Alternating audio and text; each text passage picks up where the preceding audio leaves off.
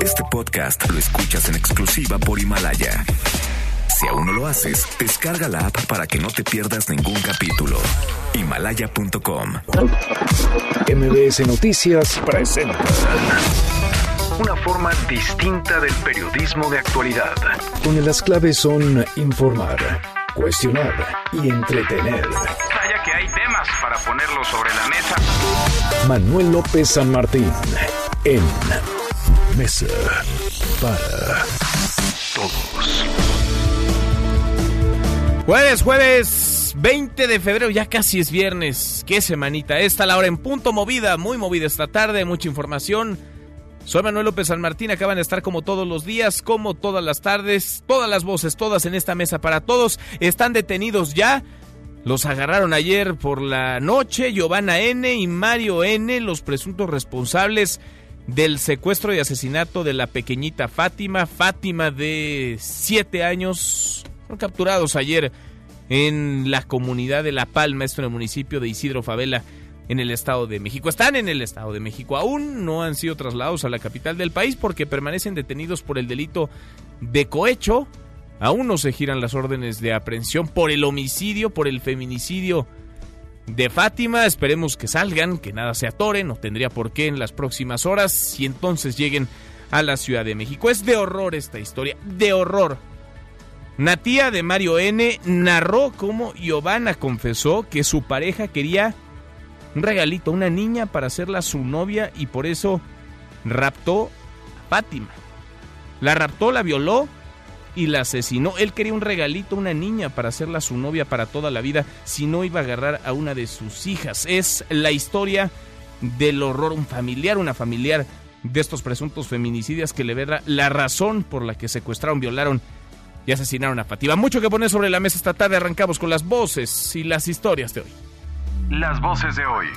Andrés Manuel López Obrador, presidente de México. No porque lo dice el Wall Street Journal, ya, espérense, sus editoriales no son sentencia. No estoy defendiendo a Peña Nieto, ¿eh? Omar García Harfush, secretario de Seguridad Ciudadana de la Ciudad de México. Es una tragedia verdaderamente grave, no fue por dinero el móvil, de ahí a las intenciones que haya tenido este sujeto, pues en su momento la Fiscalía General de Justicia lo comentará. Lo que sí queremos evitar es una situación de morbo de por qué fue, por qué. Andrés Ataide, vocero del PAN capitalino. Vemos con preocupación un total desaseo en el caso de la pequeña Fátima. Es increíble que sean los propios servidores públicos los que revelen datos que por ley y por el bien de la investigación deberían de ser totalmente restringidos. Irma Sandoval, secretaria de la Función Pública. Desde la Secretaría de la Función Pública vamos a realizar también nuestra tarea y vamos a anunciar ya una investigación exhaustiva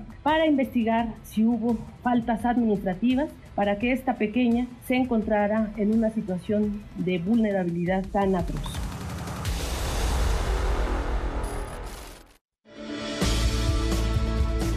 Son las voces de quienes hacen la noticia, los temas que están sobre la mesa y estas, las imperdibles. De hoy le entramos a la información.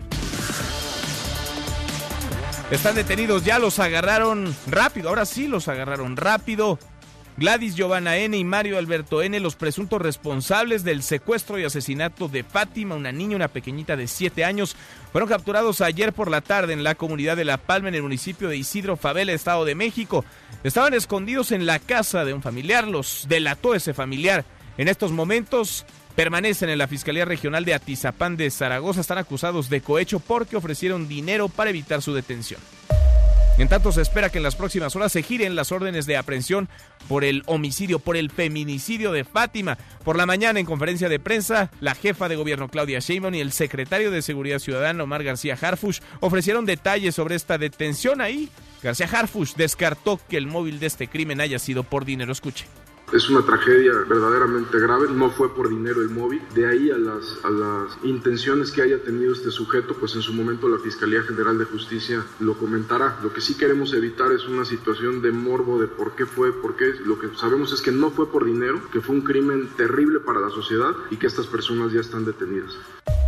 Terrible, indignante, trágico. Por su parte, la jefa de gobierno Claudia Sheinbaum rechazó que la detención de esta pareja esté en riesgo, pues asegura se hizo conforme a la ley. Se está, no hay una cosa de falta de coordinación que ponga en riesgo la detención. Hay total colaboración y por eso nuestro mayor agradecimiento al gobernador, a la Secretaría de Seguridad eh, Ciudadana del Estado de México, al fiscal del Estado de México, porque desde el primer momento que entramos en contacto con ellos hubo total coordinación.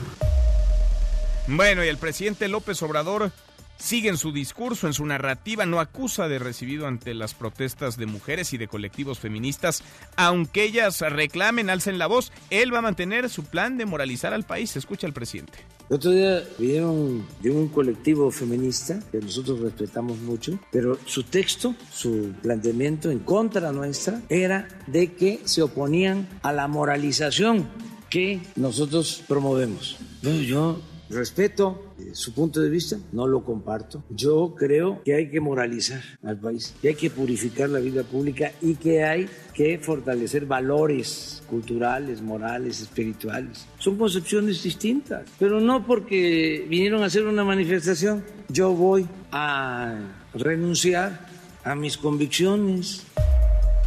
Carol, ayer le platicaba su historia, una bebé, una bebita de cinco meses no fue raptada, murió por broncoaspiración en su propia casa y fue su madre, habría sido su madre, Ana María N., quien la abandonó en un baldío en Saltillo, Coahuila. La mujer será procesada, habla Gerardo Márquez, el fiscal de Coahuila. El tiempo de la muerte eh, son algunas horas antes de la denuncia que hace la madre. Oculta el cuerpo seguramente por temor alguna represalia del padre biológico de la menor.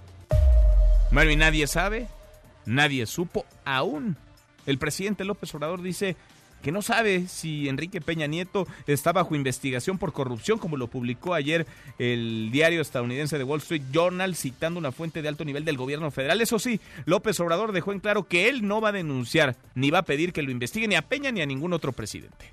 No tengo información sobre que exista esta investigación, como lo sostuvo el Wall Street Journal. No tengo yo elementos para sostenerlo. Lo que existe es la investigación, el proceso eh, contra el exdirector de Pemex, Lozoya. No hay una investigación que yo sepa en contra del expresidente Peña. Bueno, a propósito de Lozoya, de Emilio Lozoya, recibió hoy una segunda visita de su abogado de Javier Cuello Trejo. Además, su padre, Emilio Lozoya Talman, llegó hasta la prisión de Málaga, en España, para llevarle ropa y libros que no pudo entregarle hasta mañana, que podrá hablar con él. Microsoft México invertirá 1.100 millones de dólares en nuestro país para educación, emprendimiento y conservación animal. Así se anunció esto, este plan, este presupuesto, esta bolsa, hoy muy tempranito en el Palacio Nacional. La Comisión Federal Electoral del Instituto Nacional Electoral desechó una queja del PAN y rechazó suspender la difusión de las conferencias mañaneras que realiza el presidente López Obrador en los estados que van a tener elecciones durante este año. Son Coahuila e Hidalgo. Y durante el tercer trimestre de 2019 el PIB turístico subió 0.1%, es una cifra inferior en 0.4% al registrado en el segundo trimestre de 2018. El coronavirus COVID-19 no se detiene, al contrario, avanza. Corea del Sur reportó la primera muerte en su territorio, la onceava fuera de China. Hasta ahora van dos muertos en Hong Kong, dos más en Irán, dos en el crucero Diamond Princess, anclado en Yokohama, en las costas de Japón, uno más en Taiwán, uno en Filipinas, otro en Japón, en tierra, y uno en Francia, además de este que le relato, el de Corea del Sur. Al momento se reportan 2.130 muertos y 75.775 contagios a nivel global. Y en la buena de hoy, porque también hay buenos alumnos de la UNAM, presentarán en Japón un proyecto de energía limpia. Cuéntanos, Adrián, ¿cómo estás? Adrián Jiménez, muy buenas tardes. Ti en el auditorio, el próximo mes de marzo, alumnos de la UNAM presentarán en la Universidad de Chiba de Japón un proyecto para impulsar el uso de hidrógeno y producir energía limpia con perspectiva para 2030. Lo anterior como parte del programa PULI del gobierno del país asiático que promueve el desarrollo y trabajo internacional entre universidades japonesas y de América Latina. Así lo explicó el académico Julián Covarrubias, integrante del Centro de Investigación en Diseño Industrial. Escuchemos. En realidad, PULI es, es, un recurso que tiene el gobierno japonés para incentivar que sus alumnos puedan ir y tener interacción internacional y en este caso, bueno, eligieron a la UNAM como mejor casa de estudios para empezar a estudiar proyectos prospectivos en ambientes urbanos del futuro. Entre los planteamientos de la propuesta de los estudiantes de la UNAM destacan el uso de basura orgánica para generar hidrógeno, la utilización de este elemento en el tren Maya para reducir su impacto ambiental y un dispositivo para usarlo en el transporte público en lugar de gasolina, informó Adrián Jiménez.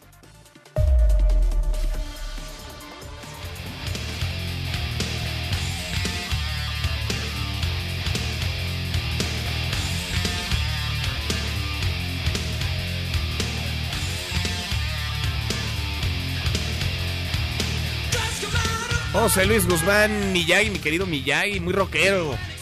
Ah, sí, ¿cómo estás, mi querido Manuel? Bien, ¿tú qué tal? ¿Qué estamos escuchando? Estamos escuchando una, una, banda que hemos puesto, pero este es, digamos, su aspecto más ruidoso. Se llama Another Invented Disease. La canción, ellos son los Manic Street Preachers. Una banda que, por cierto, es de las pocas que puede tener como orgullo que Fidel Castro fue a uno de sus conciertos en La Habana. Órale. Y Fidel les dijo que eran más ruidosos que las bombas y que por eso ellos sacaron un disco que se llamó Louder Than Bombs, después una presentación en vivo que hicieron en La Habana. Algún día platicaremos de eso, es un gran, gran tema lo que pasó entre los Manic Street Preachers y Fidel Castro. Mira, qué interesante. Muy pocas bandas de rock Muy conocieron a, Fidel, Sí. si no es que creo que los Manic Street Preachers son los únicos a O los sea, los a ver, para presentarse una bronca y luego para que vaya Fidel. Y se queda no todo el concierto, que duró dos horas. cosa sencilla, ¿no? Pues bueno, así de ruidosos son. Y esta canción se llama Another Invented, Dise- Another Invented Disease.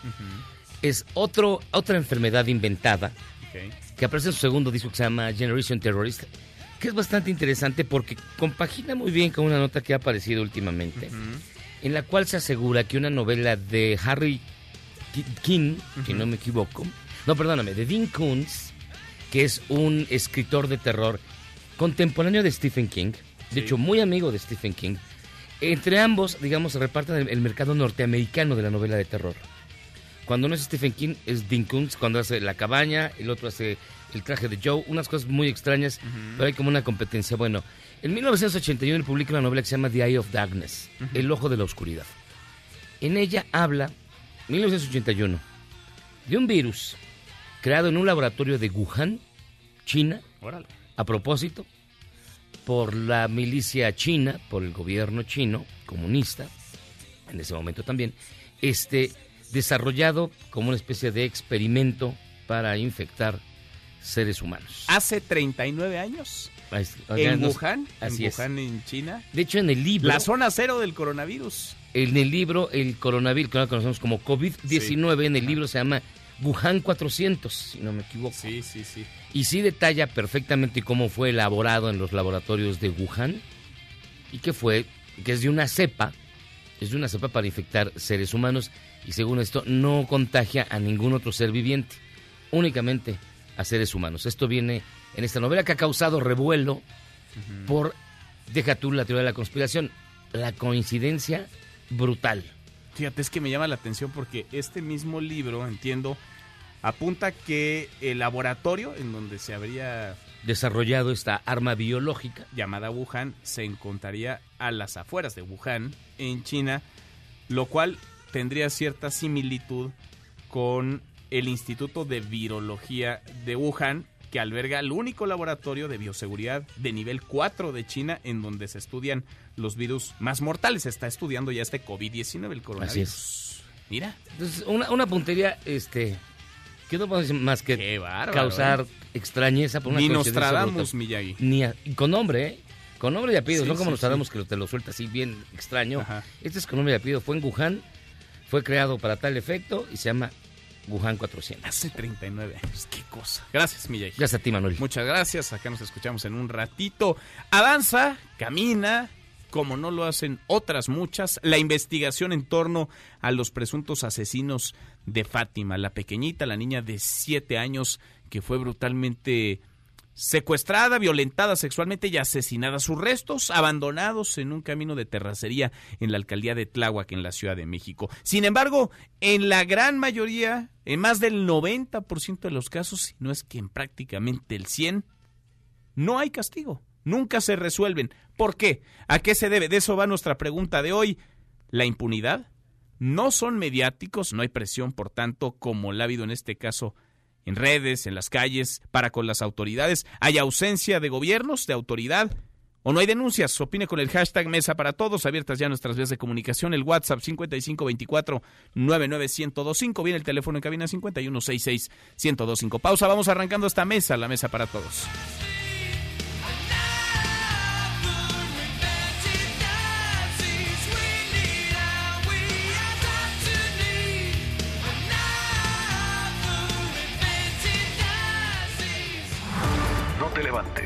Podrías perder tu lugar en la mesa para todos. Con Manuel López San Martín. Regresamos. Este es su archivo muerto en Mesa para Todos. Reporte noticioso cinematográfico del nacimiento del volcán Paricutín en Michoacán 20 de febrero 1943. Este es el pueblo de San Juan Parangaricutiro, situado a 7 kilómetros al norte del volcán. Desde su calle principal se observa claramente la columna de gases y cenizas que despide sin cesar.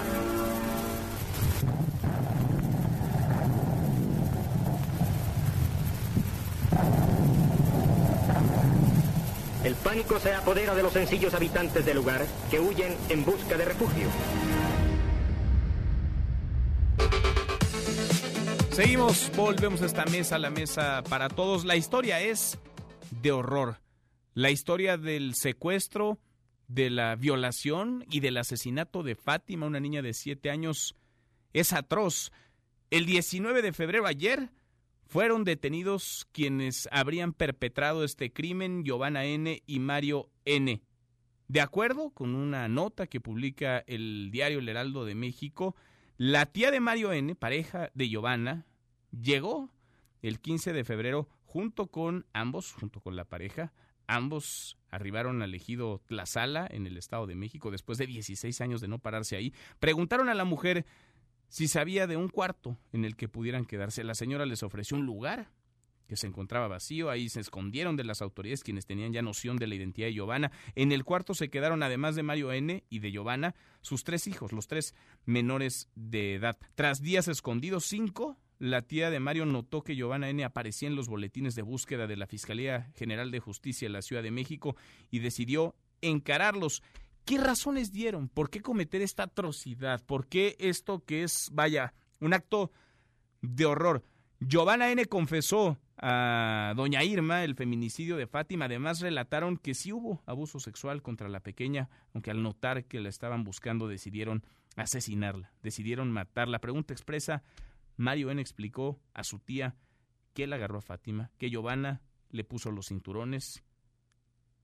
Vaya, es un drama, es de horror esto que le estoy narrando. Él quería, Mario N., un regalito, una niña para hacerla su novia para toda la vida si no iba a agarrar a una de sus hijas. Además, amenazó a Giovanna, según lo que le platicó a la tía del primero de Mario N., con no dejarla entrar hasta que no llegara con una niña y sus hijas estaban con él. Yo fui por la niña, pero cuando vimos que la estaban buscando, la matamos, citó Irma. Es un horror, es un drama, es atroz. Adrián Jiménez, cuéntanos lo último. Adrián, muy buenas tardes. ¿Qué tal, Manuel? Buenas tardes, auditorio. Efectivamente, bueno, pues eh, tratar a conocer algunos detalles sobre la detención de Gladys Giovanna y Mario Alberto, presuntos implicados en este homicidio de Fátima. El titular de la Secretaría de Seguridad Ciudadana, Omar García Harfuch, dio a conocer que el móvil de este crimen no fue de carácter económico. En conferencia de prensa conjunta con la jefa de gobierno Claudia Sheinbaum, el funcionario señaló que para no generar morbo y por respeto a la víctima y su familia, ellos mantendrían esto en sigilo, aunque la fiscalía pues tendrá que dar a conocer más información al respecto. Escuchemos. Es una tragedia verdaderamente grave, no fue por dinero el móvil, de ahí a las, intenciones que haya tenido este sujeto, pues en su momento la Fiscalía General de Justicia lo comentará. Lo que sí queremos evitar es una situación de morbo de por qué fue, por qué. Lo que sabemos es que no fue por dinero, que fue un crimen terrible para la sociedad y que estas personas ya están detenidas. Agregó que los implicados en el asesinato de la menor fueron ubicados en el municipio Isidro Favela como resultado, dijo, de las labores de inteligencia, información que fue confirmada a través de las denuncias ciudadanas que recibieron que recibieron a través de la Fiscalía Antisecuestros. Detalló que Gladys Giovanna y Mario Alberto están detenidos por el delito de cohecho en la Fiscalía de Atizapán en el Estado de México, en espera de que este mismo día la Fiscalía General de Justicia Capitalina libere y cumplimente las órdenes de aprehensión para que sean trasladados a la Ciudad de México. Al respecto, la jefa de gobierno Claudia Sheinbaum descartó que esté en riesgo la detención, pues dijo existe un trabajo coordinado con autoridades federales y mexiquenses desde un inicio y la captura, señaló, fue conforme a lo establecido en la ley. Vamos a escuchar parte de lo que dijo. Se está, no hay una cosa de falta de coordinación que ponga en riesgo la detención. Hay total colaboración y por eso nuestro mayor agradecimiento al gobernador, a la Secretaría de Seguridad eh, Ciudadana del Estado de México, al fiscal del Estado de México, porque desde el primer momento que entramos en contacto con ellos hubo total coordinación. La mandataria capitalina confió en que este crimen que calificó como atroz será castigado. Manuel Auditorio, la información que les tengo. Gracias, muchas gracias Adrián. Buenas tardes. Buenas tardes, pendientes de que se giren las órdenes de aprehensión. Por lo pronto, Giovanna N., Mario Alberto N. permanecen en el Estado de México. Juan Carlos, Juan Carlos Alarcón, cuéntanos. Buenas tardes. Efectivamente, Manuel, gracias. Muy buenas tardes a la audiencia. La Fiscalía General de Justicia Capitalina sigue en espera de obtener las órdenes de aprehensión en contra de la pareja detenida e implicada en la desaparición y muerte de la niña Fátima. Mientras se concreta ese procedimiento jurídico, Gladys Giovanna y Mario Alberto continúan detenidos en el Ministerio Público de Atizapán de Zaragoza, Estado de México, por el delito de cohecho. ¿Cuál fue este delito, Manuel? El ofrecimiento de cinco mil pesos eh, de cada uno al momento en que fueron eh, pues eh, vistos ya por la autoridad municipal, la policía municipal que llegó hasta ese domicilio en la colonia Las Palmas en Isidro Favela, tanto Gladys Giovanna como Mario Alberto hicieron el ofrecimiento de cinco mil pesos cada uno para evitar ser arrestados. Esta situación permitió a los uniformados del Estado de México detenerlos con el apoyo de la Guardia Nacional y trasladarlos hacia la Fiscalía de Atizapán de Zaragoza. Ambos enfrentan acusación en la Ciudad de México por el delito de privación ilegal de la libertad para causar daño cuya penalidad va de los 80 a los 140 años de prisión. Como te comento, hasta este momento eh, todavía la Fiscalía eh, de la Ciudad de México está en espera de que el Poder Judicial capitalino pues eh, libere esas órdenes de aprehensión para presentarse justamente ante la Fiscalía del Estado de México, reclamar a estas dos personas y trasladarlos y presentarlos ante un juez de control, dado que se giraría, pues, como te comento ya, las órdenes de captura, concretarlas y enviarlos inicialmente a los centros de detención provisional. Pero todavía es un eh, tramo que eh, falta por eh, concretarse, así es que estaremos pendiente del momento en que esto ocurra. Y es el reporte que tengo. Falta por concretarse, el tiempo va en contra, van a, contrarreloj, entonces eh, nos han dicho que salieron ya, por lo menos las peticiones para que se giraran, no han salido como tal las órdenes de aprehensión, pero se escuchaban muy seguros en la conferencia que ofrecieron hoy temprano la jefa de gobierno y Omar García Harfush de que el caso está bien armado, de que no se va a caer, de que saldrán las órdenes de aprehensión, Juan Carlos, y de que estarán pronto quizá hoy mismo, en la Ciudad de México, este par de presuntos feminicidas. Sí, es muy probable, Manuel, dado que no existe materia de delito, es decir, no existe el dinero eh, del ofrecimiento que hicieron esas personas a los uniformados, por lo que el Ministerio Público eh, eh, cuenta con 48 horas, desde luego, para decidir su situación jurídica. Puede decretar la libertad en cualquier momento, dado que no existe ninguna prueba física de ese ofrecimiento del dinero, más que una simple mención a los elementos de seguridad. Lo que se aprecia más allá de este dato concreto, Manuel, es que ambos los tienen retenidos en investigación por un delito donde no hay flagrancia, por donde no hay dinero no hay materia de delito, sin embargo continúan retenidos en espera de que la Fiscalía Capitalina pues obtenga esas órdenes de investigación para ir por ellos. Bien, pendientes entonces. Gracias Juan Carlos. Muy buenas tardes. Muy buenas tardes. Ahora le comparto en mi cuenta de Twitter, arroba M. López San Martín, un video que da a conocer la Secretaría de Seguridad Ciudadana en la capital del país desde un dron tomado desde el aire este video en donde se aprecia la casa, el sitio exacto en donde fueron detenidos Gladys Giovanna N. y Mario Alberto N., donde se escondían desde hace cinco días en el poblado La Palma, municipio de Isidro Favela en el Estado de México. Una imagen que da cuenta del grado de pulcritud que se puede tener en las investigaciones cuando se quiere, porque en la mayoría de los casos en nuestro país hay impunidad para los feminicidios y para, en general, la comisión de cualquier crimen.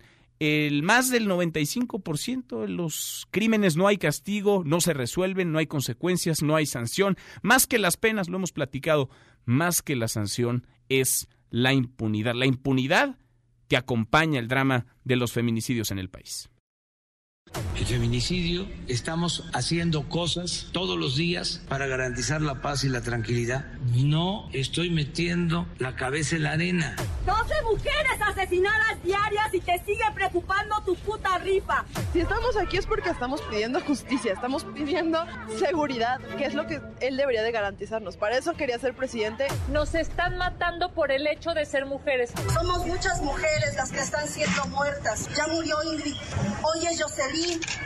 ¿Cuántas más? Lo que queremos es que haya un protocolo muy claro, de tal manera que las mujeres se sientan con la confianza de denunciar telefónicamente. Yo sostengo que se cayó en una decadencia que tuvo que ver con el modelo neoliberal. Quiero insistir en que lo más importante para nosotros como Fiscalía es hacerle justicia a Fátima. Hoy yo no puedo abrazar a mi niña. Hoy yo no puedo decirle que la amo, que quiero que esté conmigo, que quiero cuidarla, que quiero protegerla. ¡Ya basta! Nos mataron a toda una familia completa. Nos dejaron sin vida, sin libertad. Sabemos que nuestras hijas no van a volver, que no las vamos a volver a tener. ¡Vamos, chingados! ¡No voy a estar enojada! ¡Lo quiero quemar todo! ¡Me mataron a mi hija! ¡Somos hartas! ¡Hartas! ¡Todas! ¡Por Ingrid! ¡Por Fátima! ¡Por Jocelyn! ¡Y por todas las que faltan! Porque ya no tienen la comodidad de nuestro silencio. La sangre de las mujeres víctimas de feminicidio está en las manos del presidente. ¿Cuántas Fátimas, Ingrid, Brendas y Valerias tienen que morir para gritar basta? Me da gusto que los hayan agarrado y esperemos que de veras se haga justicia. Un drama sobre otro, una historia sobre otro. No son cifras, no son datos. Hay mujeres, nombres y apellidos detrás de cada una de estas historias de horror de los feminicidios, de la violencia de género. Habló hoy en la mañanera, de nuevo el presidente López Obrador, otra vez la mañanera dictada por la realidad más allá de los discursos oficiales. Rocío Méndez, Rocío, ¿cómo estás? Muy buenas tardes. ¿Qué tal, Manuel? Efectivamente. El presidente Andrés Manuel López Obrador afirmó esta mañana que respeta mucho a los colectivos feministas, pero enfatizó que él mantendrá su estrategia ante la inseguridad que busca, dice, atender las causas que originan la violencia y remarcó que mantendrá firme su convicción, esta cruzada de moralizar al país. Vamos a escucharlo. Pero no porque vinieron a hacer una manifestación, yo voy a renunciar a mis convicciones de siempre. Luchamos para lograr un cambio en lo material y un cambio en lo espiritual. Son concepciones distintas. Su planteamiento en contra nuestra era de que se oponían a la moralización que nosotros promovemos. Respeto su punto de vista, no lo comparto. Yo creo que hay que moralizar al país, que hay que purificar la vida pública y que hay que fortalecer valores culturales, morales, espirituales. Manuel, es el reporte al momento. Gracias, muchas gracias, Rocío. Muy buenas tardes. Buenas tardes. ¿Quiénes, quiénes cuidarán a nuestras niñas, a nuestros niños? Son víctimas ya. No se trata de daños colaterales. Se están matando en México a los menores. Cifras de UNICEF del panorama estadístico de la violencia contra niñas, niños y adolescentes en México apuntó que entre 2010 y 2016 se registraron 9.067 asesinatos de niñas, de niños y de adolescentes. 76% de las víctimas niños, hombres, adolescentes y el 26% niñas y mujeres. El caso de Fátima retrata, ilustra, pero no termina de amalgamar todo lo que está pasando abajo. Está roto el tejido social. La impunidad rodea y cobija prácticamente todos y cada uno de estos casos. Si no entendemos lo que está pasando abajo, si no entendemos por qué se pudrió como se pudrió lo que está podrido, difícilmente lo vamos a poder cambiar. Saskia Niño de Rivera, en Mesa para Todos. Saskia, Saskia Niño Rivera, la presidenta de Reinserta desde Washington. Hoy, Saskia, antes de entrarle a los temas durísimos que siempre platicamos contigo, una felicitación Ayer fuiste galardonada con el 2020 DFF eh, Leadership Award. Felicidades, muchas felicidades. Estás allá, estás en los Estados Unidos, estás en Washington. ¿Cómo te vas, Saskia? Aquí en Washington ayer en la premiación también estaba Ruth Bader Ginsburg, una feminista eh, icónica, eh, no solamente de Estados Unidos, creo que del mundo, que, que, que, partió aguas eh, para todas las mujeres en derecho de equidad de género en todos los aspectos y, y no nada más tuve el honor de estar premiada a su lado, pero escucharla hablar fue una cosa, Manuel, que, que, que de verdad estoy estoy muy muy conmovida y más por justamente lo que mencionas que está pasando en México este caso de Fátima te platico que ayer estuve platicando con Hillary Clinton un ratito y lo primero que me dijo me dice what is happening qué está pasando en México qué está pasando con Fátima eh, eh, es un es un caso que está aquí que la gente lo está hablando y que tiene que estar en la palestra de la discusión Manuel de las atrocidades que están pasando en materia de género en nuestro país pero también, como bien lo dices, que llevemos el discurso más allá. Estamos enojadas, sin duda estamos enojadas. Vamos a salir a marchar el 8 de marzo. Espero que seamos millones marchando el 8 de marzo, pero qué va más allá y cómo vamos a solucionar esta ola de violencia de género que está en, México. Justamente el premio que, mencionas eh, y que agradezco la felicitación, Manuel, viene con un, un, un, es un premio también económico que viene con un monto de dinero que vamos a destinar en Reinserta para trabajar con feminicidas, vamos a hacer el perfil del feminicida en México y lo que queremos sacar con este proyecto es entender por qué un hombre mata a una mujer por el hecho de ser mujer. ¿Qué pasó en la vida de ese hombre?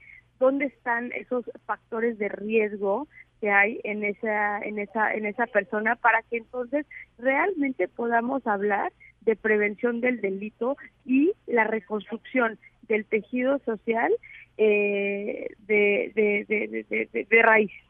Sin duda, porque a ver, esto no se originó, no comenzó el 1 de diciembre de 2018, no se agota, diría tampoco en el gobierno del presidente López Obrador. Hay responsabilidades de todos, del gobierno federal, claro, de los gobiernos estatales, municipales, de las instituciones encargadas de impartir y de procurar justicia, de la sociedad, todos hemos fallado, todos hemos dejado de hacer por la responsabilidad en mayor o menor medida de todos estamos donde estamos, por hacer o dejar de hacer lo que hicimos o dejamos de hacer. Saskia, el asunto es cómo entendemos ¿Cómo es que llegamos a tocar fondo? Porque estamos, creo yo, espero, tocando fondo y de ahí pues, tendríamos que salir del hoyo. Fondo, si esto no es tocar fondo, te lo prometo que yo no sé qué sí, sí, sí, sí, de una niña asesinada, mutilada, eh, una mujer violada en una cárcel de hombres porque a un juez se le ocurrió meterla a un reclusorio de hombres, una mujer expuesta de la manera que fue expuesta Ingrid, bueno, este, hay, hay, hay 45 temas, pero pero justamente creo que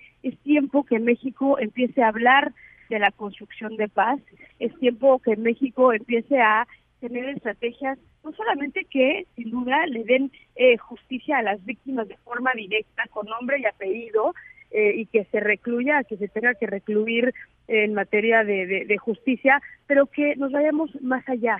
¿Qué ha pasado a lo largo de 25 años de, de, violencia, las decisiones que sí, sin duda se han tomado malas, pero más que las decisiones que ya se tomaron, ¿dónde estamos hoy paradas?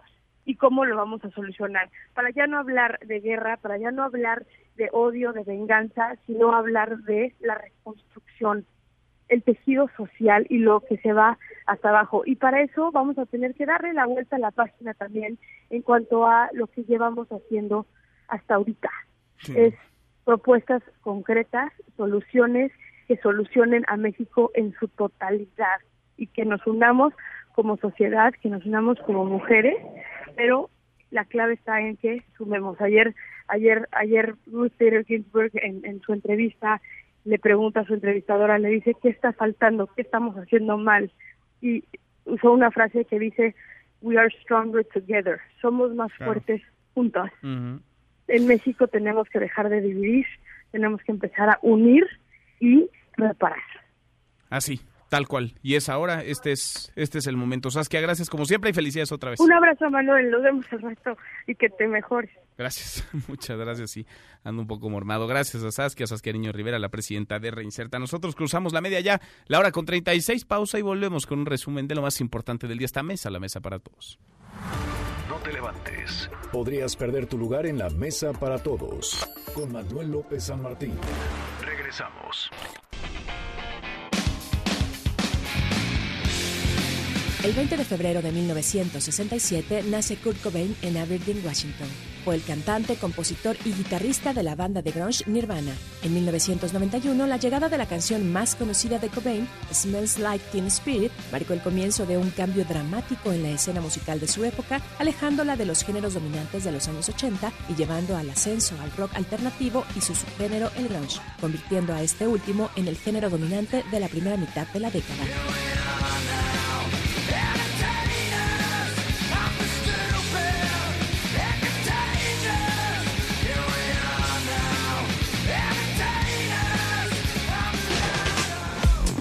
Seguimos, volvemos a esta mesa, la mesa para todos, cruzamos la media ya a la hora con 37, vamos con un resumen de lo más importante del día. Resumen nacional.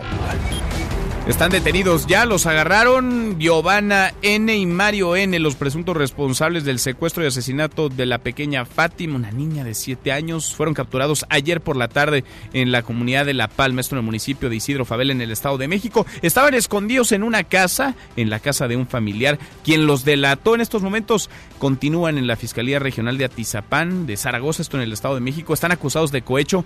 ¿Por qué? Porque ofrecieron dinero para evitar su detención. Aún no se giran las órdenes de aprehensión y en tanto no se giren por el homicidio de Fátima, no pueden ser trasladados a la capital del país. Bueno, en el marco de la firma del convenio de colaboración con la Comisión Nacional de los Derechos Humanos, la titular de la Secretaría de la Función Pública, Irmeréndira Sandoval, anunció que trabaja ya con el órgano interno de control de la autoridad educativa local para determinar si hubo responsabilidad de las autoridades educativas en el caso de la pequeña Fátima de 7 años. Bueno, a propósito, ¿dónde está Rosario Piedra Ibarra? ¿Dónde está la titular de la Comisión Nacional de los Derechos Humanos? ¿Existe? ¿Vive abajo de su escritorio? permanece como piedra, como estatua, nada, ni una palabra sobre la ola de violencia contra las mujeres, sobre los feminicidios, sobre el reclamo más que legítimo y justo, ni una palabra de Rosario Piedra Ibarra. La historia de Carol, la bebé de cinco meses que ayer fue hallada sin vida, se lo platicaba, dio un giro, no fue raptada y ahora las investigaciones se centran en su propia madre. Cuéntanos, Camelia, ¿cómo estás, Camelia Muñoz? Buenas tardes. Manuel, buenas tardes. Te informo que la Fiscalía General de Coahuila iniciará un procedimiento judicial contra Ana María, madre de Carol Naomi, quien fingió el rapto de la menor de cinco meses, pero fue ella quien ocultó el cadáver en un lote baldío después de que la pequeña falleciera a consecuencia de broncoaspiración. Gerardo Márquez Guevara, fiscal general, dio a conocer que mediante una cámara de un negocio cercano al lugar donde ubicaron el cuerpo, se observa a Ana María colocarlo debajo de una árbol. De la muerte eh, son algunas horas antes de la denuncia que hace la madre. Oculta el cuerpo seguramente por temor alguna represalia de, del padre biológico de la menor. Márquez Guevara destacó que la mujer trató de reanimar a la pequeña y al no lograrlo entró en shock e inventó que se la habían robado. Por ello se inició el proceso por el ocultamiento del cadáver, la denuncia falsa y negligencia o falta de cuidados, por lo que también se le retiró la custodia de su otro hijo de tan solo dos años. Es la seguimos con más en Mesa para Todos. Gracias, qué historia está. Gracias Camelia. Bueno, y tristemente las historias de violencia en contra de las mujeres no paran, no terminan. Teresa Araceli Alcocer, locutora en Ciudad Juárez, Chihuahua, que era conocida como Bárbara Greco, fue asesinada frente a su padre Armando Corrales. Armando, buenas tardes. ¿Qué tal, Manuel? Buenas tardes. La tarde del pasado martes se registró la ejecución de una mujer al exterior de una vivienda y el cruce de las calles Honduras y 20 de noviembre de la colonia El Barrial en Ciudad Juárez, Chihuahua. Horas más tarde, la Fiscalía Especializada de la Mujer dio a conocer la identidad de esta mujer, que respondía al nombre de Araceli Alcocer Carmona, de 37 años de edad, quien se destacaba como co-conductora de un espacio radiofónico en una estación de radio local, donde daba consejos sobre esoterismo, oficio al que se dedicaba. La conductora era conocida como Bárbara Greco, nombre con el que se dio a conocer en los medios durante varios años, por lo que su muerte causó gran sorpresa en la comunidad. Hasta el momento, la Fiscalía General del Estado sigue varias líneas de investigación enfocándose en su trabajo y el tipo de personas que atendía, en espera de poder dar con los responsables de esta muerte a la brevedad. Araceli dejó en orfandad a un niño de tres años con quien vivía y serán los familiares quienes se harán cargo del menor. Hasta aquí la información desde Ciudad Juárez, Chihuahua. Continuamos con Mesa para Todos. Gracias, muchas gracias. armando. Bueno, a propósito de la violencia de género y de las protestas feministas, el presidente López Obrador dijo que la respeta, que respeta el punto de vista de las mujeres, pero no lo comparte. Escuche lo que mencionó hoy en la mañanera. El otro día vieron de un colectivo feminista que nosotros respetamos mucho, pero su texto, su planteamiento en contra nuestra era de que se oponían a la moralización que nosotros promovemos. Bueno, yo respeto su punto de vista, no lo comparto. Yo creo que hay que moralizar al país, que hay que purificar la vida pública y que hay que fortalecer valores culturales, morales, espirituales. Son concepciones distintas, pero no porque vinieron a hacer una manifestación, yo voy a renunciar a mis convicciones. Pues no, nadie esperaría que renunciara a sus convicciones, quizás sí que escuchara, que escuchara con más cuidado los reclamos de las mujeres, las mujeres que están siendo asesinadas, violentadas en nuestro país. Todos los días en promedio 11 mujeres son asesinadas, 11 cada día por ser mujer, por condición de género. En Morelos, un comando atacó un bar, mató a un empleado y se llevó al director de una revista digital en Cuernavaca. Cuéntanos, Edmundo, Edmundo Salgado, buenas tardes. Buenas tardes, Manuel. El periodista y empresario del estado de Morelos, Adrián Fernández, fue levantado la noche de este miércoles por sujetos armados que atacaron a balazos el restaurante bar conocido como México Lindo, ubicado a unas cuadras del centro histórico de Cuernavaca. Los hechos ocurrieron alrededor de las 20-30 horas cuando los sujetos arribaron al establecimiento ubicado sobre el bulevar Benito Juárez para ingresar al lugar y tras preguntar por el periodista, quien se encontraba celebrando su cumpleaños, lo sacaron del lugar y dispararon en varias ocasiones en contra de la fachada para después darse a la fuga. Debido a los impactos de arma de fuego, uno de los trabajadores de restaurante que se encontraba en la puerta resultó lesionado por lo que perdió la vida en el lugar de los hechos. Al respecto, la esposa del periodista Yesenia Balbás solicitó al gobernador Cuauhtémoc Blanco buscar a su esposo y entregarlo con vida, ya que desconoce el motivo del plagio, ya que no había recibido ningún tipo de amenaza. Es todo, solo que me lo regresen, por favor, que, que, que lo quiero en casa. ¿Usted ha recibido alguna llamada pidiendo algún tipo No, toda, no, nada, nada. Somos, está desaparecido y lo único que quiero es que regrese, que me ayuden a, a encontrarlo. Hasta la tarde de este jueves, la Comisión Estatal de Seguridad Pública y la Fiscalía General de Morelos solamente habían confirmado el secuestro del director de la revista Perfil, del cual hasta el momento se desconoce su paradero. Hasta aquí mi reporte, continuamos en Mesa para Todos. Gracias, muchas gracias Edmundo. Muchas palabras, pocas acciones de las autoridades universitarias, o al menos pocas acciones eficaces que den resultados. Tal parece que el paro, la toma de instalaciones en la Universidad Nacional Autónoma de México no tiene para cuándo resolverse. 11 escuelas siguen sin actividades, son las facultades de Filosofía y Letras, Ciencias Políticas y Sociales, Artes y Diseño y Psicología, también las prepas 3, 5, 6, 8 y 9 y los SH Sur y Oriente. Hasta aquí el resumen con lo más importante del día. Pausa y volvemos. Hay más en esta mesa, la mesa para todos. Información para el nuevo milenio. Mesa para todos con Manuel López San Martín. Regresamos.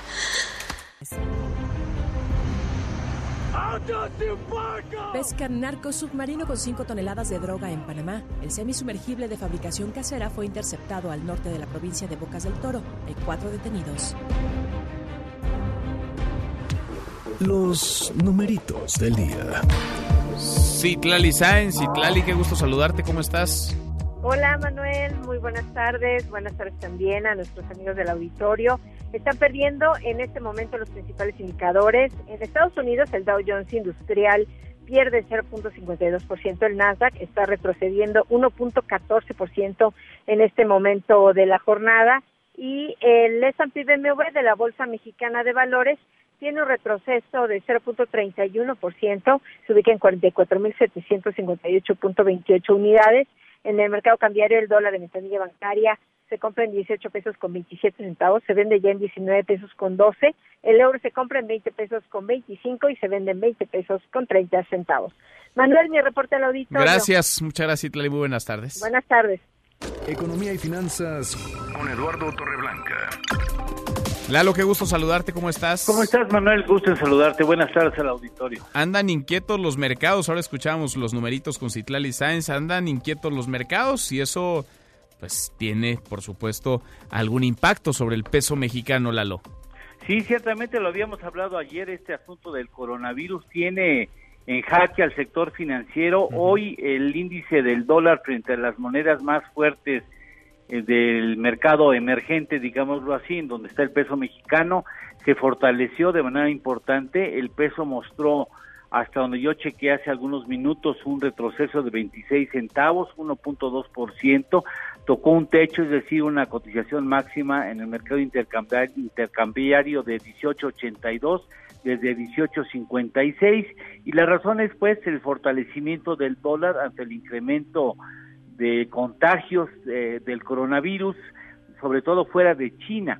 Eh, checando hace escasamente cinco minutos, el número total de casos es de 75.751, las muertes de 2.130, hay 118 muertes más en 24 horas, lo que significa que hay cinco muertes por hora, esto comienza a preocupar a los mercados. Entre más se extienda, obviamente, entre más se extienda el virus, pues eh, obviamente va a haber eh, mayor contagio y mayor decesos, lamentablemente, al igual que el número de recuperados de 16.832, 28 países afectados y la perspectiva de que eso se extienda por mucho más tiempo del que inicialmente se había estimado pone muy nerviosos a los mercados, se refugian en dólar, se refugian en una moneda fuerte como el dólar o, con el oro que alcanza también un nivel históricamente alto en el corto plazo y esto eh, pues eh, se promete que es el inicio de una de un zipizape financiero que no sabemos a dónde va a terminar porque no sabemos cuál va a ser la evolución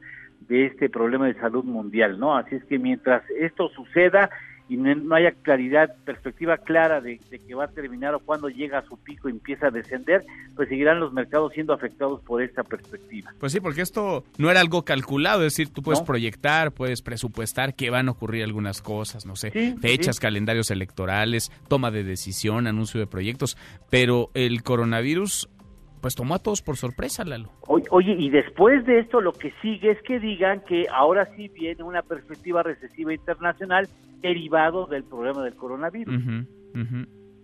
Pues vamos a ver, aquí en México dice el presidente que el peso está fortachón y sí, la verdad es que los niveles se han mantenido bastante estables, pero acá pues los mercados agarran parejos. Sí, por supuesto, y como la, la moneda del peso se intercambia con mucha facilidad, se compra y se vende con facilidad, es muy susceptible a este tipo de, de circunstancias que ponen nerviosos a los mercados. Sin duda. Lalo, ¿tenemos postre? Sí, dos, uno de ellos te va a gustar mucho. A ver. Eh, la paridad del peso de hace 100 años era de dos pesos con un centavo por dólar.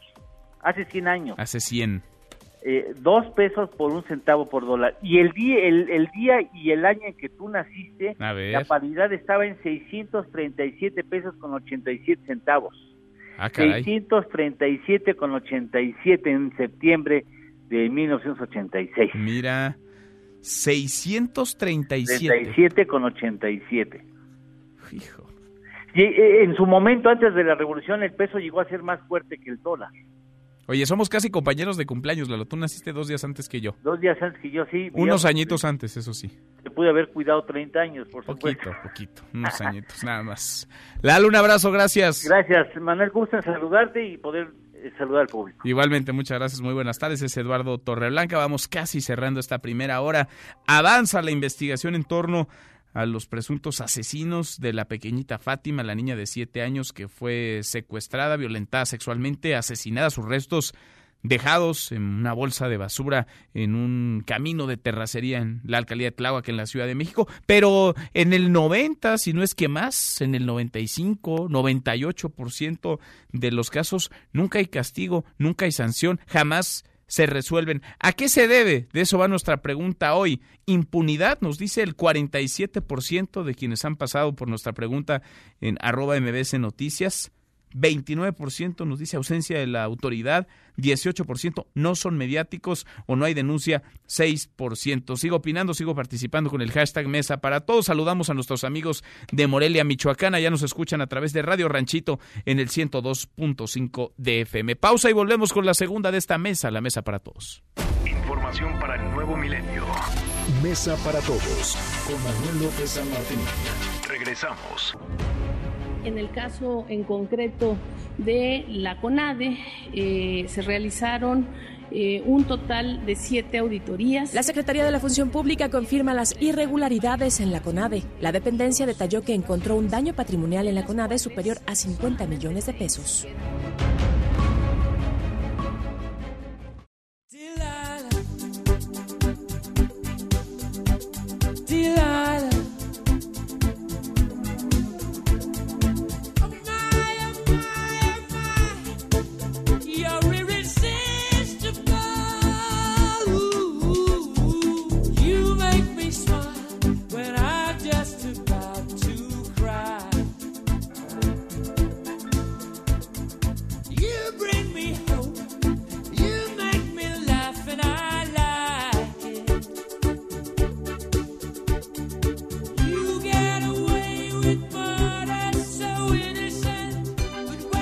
Arrancamos esta segunda hora, gracias que nos acompaña la hora en punto. Soy Manuel López San Martín.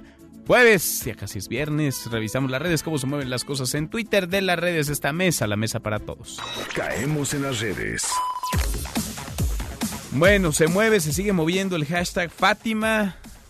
Ahora se ha agregado el hashtag feminicidas detenidos y el nombre de Omar García Harfush, el secretario de Seguridad Ciudadana en la capital del país. Y es que Gladys Giovanna N. y Mario Alberto N., los presuntos responsables del secuestro y asesinato de la pequeñita Fátima, una niña de 7 años, fueron detenidos ayer en el municipio de Isidro Favela, en el Estado de México.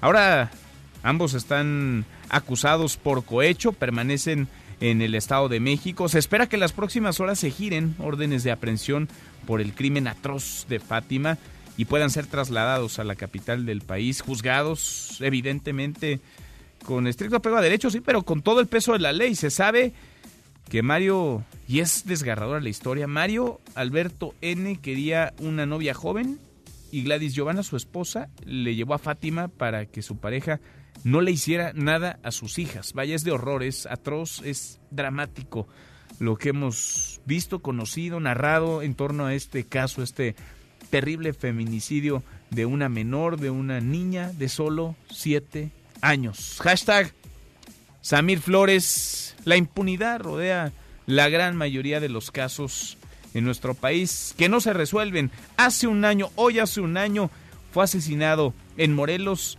el activista, conductor de radio, Samir Flores. Él se oponía a la termoeléctrica de Huesca. Un año después, su muerte sigue impune. Hashtag el Bester Gordillo, ella, pues ella tiene mejor suerte, ella anda bien y de buenas. El Bester Gordillo, la ex lideresa del Sindicato Nacional de Trabajadores de la Educación, que le ganó al SAT un juicio y no pagará más de 19 millones 323 mil pesos por impuestos sobre la renta. A finales del año 2013, el SAT había acusado a quien en aquel momento estaba tras las rejas de no declarar ingresos por 7 millones 883 mil 606 pesos. Se hizo acreedor a multas y recargos. Ella emprendió un juicio, pues ya les ganó. El Bester Gordillo no pagará ni los 7 millones 800 mil pesos que debía, según el SAT, ni las multas y recargos a las que se habría hecho acreedora. Cero pesos y quizá una disculpa le podrían ofrecer ahora Alvester Gordillo. Hashtag FUCAM, mujeres con cáncer de mama se quedaron sin atención. Ya no solamente son las niñas y los niños, para quienes no hay medicamentos suficientes.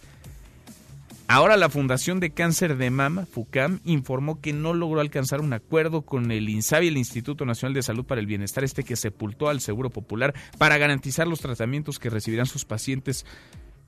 Y no, no habrá medicinas, no habrá dosis de quimioterapia, a menos que se resuelva esto, pero bueno, vaya, es otra crisis, una más. Son mujeres con cáncer de mama que se quedan sin sus tratamientos, que se quedarán sin atención. Hashtag Microsoft. Y es que hoy en la mañanera se anunció esta empresa enorme de tecnología, de innovación, enorme empresa digital, va a invertir en nuestro país 1.100 millones de dólares a lo largo de los próximos años. Con muy platillo, claro, se anunció esto. Allá anduvo el presidente López Obrador acompañando a los directivos de Microsoft. Nunca viene mal un dinerito, menos si son 1.100 millones de dólares en inversión para generar mayor conocimiento, mayor innovación. Y por último, hashtag Día del Gato. De eso vamos a platicar en un ratito más, porque hoy Hoy es el Día Internacional del Gato y vaya que hay gatos famosos en la vida pública en nuestro país. Deportes. Con Nicolás Romay. Querido Nico, qué gusto saludarte, ¿cómo estás? Bien, Manuel, el gusto es todo mío. Saludos a todo el auditorio que nos acompaña en mesa para todos. Muchas cosas que contar. Qué manera de sufrir de los equipos mexicanos en la Liga de Campeones de CONCACAF.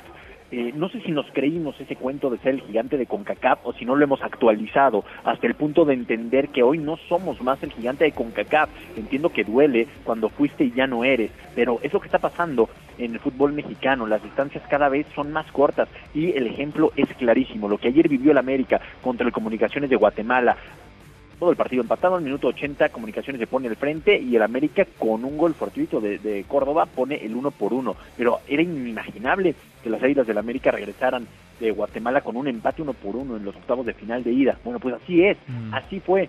Eh, escuchamos a Miguel Herrera decir que, que el arbitraje y que tal. La realidad es que el América, Siempre. a ocasiones de gol, las justas. Tampoco Siempre. hizo mucho para ganar el partido. Oye, Entonces, siempre es culpa del árbitro cuando el América no gana, ¿eh? Siempre, ese es el discurso que tiene ya bien aprendido Miguel Herrera. Oye, Nico, a ver, ¿es que nos la creímos o es que nosotros les hemos dado ese mote a los equipos mexicanos de grandes, de ser superiores a otros? Y en realidad nuestro fútbol, pues es bastante mediano, si no es que mediocre. no sé si mediano o mediocre o las dos, pero lo que era una realidad es que con eso nos alcanzaba para ser el gigante de la región. Estarás de acuerdo conmigo. Así nos sentíamos. Sin embargo, otros fútboles han crecido, se han acercado y ahora nos complican las cosas. Tan es así que Cruz Azul sufre, que Tigres sufre, porque Tigres también el día de ayer, Manuel, pierde. Tigres sí que pierde con Alianza del Salvador, dos por uno. Ahora tendrá Tigres que ganar en Monterrey, que yo creo que, que lo hará y avanzará Tigres, pero era inimaginable el pensar que Tigres iba a perder con Alianza. Bueno, pues perdió, y que el América iba a empatar con el Comunicaciones de Guatemala. Bueno, pues empató. Démosle la justa dimensión, entendamos cuál es nuestro lugar, y a partir de ahí, de saber cuál es nuestro sitio, trabajemos y busquemos ser mejores, pero también aceptemos que ya nos alcanzaron. Oye, si sacáramos la cuenta de las nóminas, ¿no? A ver, la de Tigres versus la de el Alianza del Salvador No, o la de la América versus el. Comunicaciones de Guatemala. ¿Qué te No. gusta? ¿5 a 1? ¿10 a 1? Sí, sí, sí, no, no más. Sí, sí, sí, 8 a 1, fácil. Eh, es abismal la diferencia. Abismal. Es abismal la, la diferencia, pero no se nota en el campo. No, no, O sea, no. no se nota en el campo que pierdes uno y empatas otro, ¿eh? Entonces, lo del gigante con CACAP, yo creo que hay que irlo guardando, ¿no? Pues yo sí. creo que hay que hay que irlo guardando, Manuel. Pero bueno, eh, Champions League, el día de ayer que lo, mencionábamos, el, Atlan- el Atalanta le gana 4 por 1 al Valencia, prácticamente eliminado el Valencia en la Champions League, será muy complicado, y el Leipzig que, le gana 1 por 0 al Tottenham. Y en estos momentos se está disputando los 16 de final de la Europa League. Está Raúl Alonso Jiménez y los Wolves contra el Español. 0 por 0 después de 8 minutos. Raúl Jiménez como titular y es el hombre importante de este equipo. Definitivamente las esperanzas de los Wolves están puestas en Raúl Jiménez. Es la estrella, ¿no? Es estrella. Oye, vende playeras a montón. También, este, por ahí he leído, Nick. Vaya, es una figura realmente que ha, creo que ha contagiado más él al equipo que el equipo a él, en términos de que hasta en Twitter luego andan escribiendo en español, postean cosas sobre la actualidad en nuestro país. Vaya, están, La- están la- muy la metidos, cuenta de los Wolves en español tiene Sí. una cantidad de seguidores increíble. Sí. Increíble. Y es gracias a Raúl Alonso Jiménez que sí es una Es, es buen negocio, ¿no? Le resultó buen negocio. Pero también porque sus actuaciones lo respaldan, ¿eh? Claro. Sí, que sí, creo que, que siempre van de la mano, querido Manuel. Y por el otro lado, me sorprendió muchísimo que hoy estuvieras aquí en cabina, no en el campo de golf Chapultepec, con gorrita. Mañana, mañana. Mañana vamos a ir a- al Club Ah, de Golf Chapultepec. ¿se, se transmite el programa desde allá? No, no, no, A termina. saber, porque no me ha llegado mi acreditación. Ni te llegará, Nico. Ah, ni me llegará. Ni te llegará. Ah, pensé que sí, Manuel, pero bueno, ¿Quieres? hablar. ¿Quieres una? Pues no, hombre, es un eventazo. La verdad es que es un eventazo. A pesar de que no viene Tiger, eh, están los 50 mejores golfistas del mundo. Rory McIlroy está liderado, tres abajo de par, está jugando espectacular. Eh, Rory, que es el mejor del mundo y que viene a México y que disfruta venir a México. Y eso, la verdad, es que da buenas sensaciones, ¿no? Eh, Abraham Ansel, el mexicano, va uno abajo de par, también con un buen juego y ya tiros espectaculares. De verdad que este es un eventazo, así como la NFL, como la Fórmula 1, como el básquetbol, esos eventos que, que- que nos hacen grandes y que disfrutamos y que ojalá que no perdamos. Sin duda. Y aquí es una realidad, los mejores golfistas quieren venir a, Claro. a jugar este, este torneo y están, ya lo dijiste tú, Nico, el top 50, los mejores golfistas del mundo están en nuestro país. Estar en nuestro país, sí con la espinita de que no vino Tiger, Claro. pero bueno, ojalá que el próximo año sí venga. Te vamos a conseguir tu acreditación entonces, Nico. Muchas para el domingo, Manuel, gracias. ¿Para qué hoyo la quieres? 18, Ok. ahí estamos bien. No pides nada. ¿No? Ok. Si, si se puede. si Y no, para el domingo nada más. O sea, para llegar a la premiación y listo. Da igual. A ser visto, ¿no? A ver y ser visto, nada más. No, donde tú quieras, Manuel, donde se pueda, no pido mucho. Muy bien. Nico, en un ratito más los escuchamos. Los esperamos 3 de la tarde en Marca Claro por MBS Radio. Te mando un abrazo. Otro de vuelta, abrazo grandes, Nicolás Romay con los deportes. Pausa antes, una vuelta por el mundo de la mano de mi tocayo Manuel Marín y volvemos. Hay más en esta mesa, la mesa para todos. Internacional. La xenofobia es un veneno, aseguró la canciller alemana Angela Merkel tras el ataque contra dos bares frecuentados por musulmanes en la ciudad de Hanau. El responsable es un hombre ligado a la extrema derecha, quien mató a nueve y dejó heridos a cuatro personas antes de quitarse la vida. La policía encontró su cadáver y el de su madre en una casa de la localidad. Es la voz de la canciller alemana Angela Merkel. Hoy es un día extremadamente triste para nuestro país. El profundo dolor por la muerte violenta de tantos conciudadanos que el pueblo de Hanau siente hoy es algo que yo y la gente de toda Alemania sentimos. El racismo es un veneno, el odio es un veneno, y este veneno existe en nuestra sociedad y es responsable de demasiados crímenes. Al menos dos personas murieron a bordo de un crucero de lujo que se encuentra en cuarentena por el coronavirus cerca de la ciudad japonesa de Tokio. El gobierno nipón aprovechó el momento para defender el cerco sanitario que le ha costado fuertes críticas a nivel mundial por la forma en la que muchos turistas extranjeros fueron tratados. Te levantes. Podrías perder tu lugar en la mesa para todos. Con Manuel López San Martín. Regresamos. Caifanes cancela conciertos en la Ciudad de México y Monterrey. En las redes oficiales del grupo no existe todavía una explicación al respecto, pero sí el anuncio de las fechas que ofrecerán en varias ciudades de Estados Unidos y Costa Rica.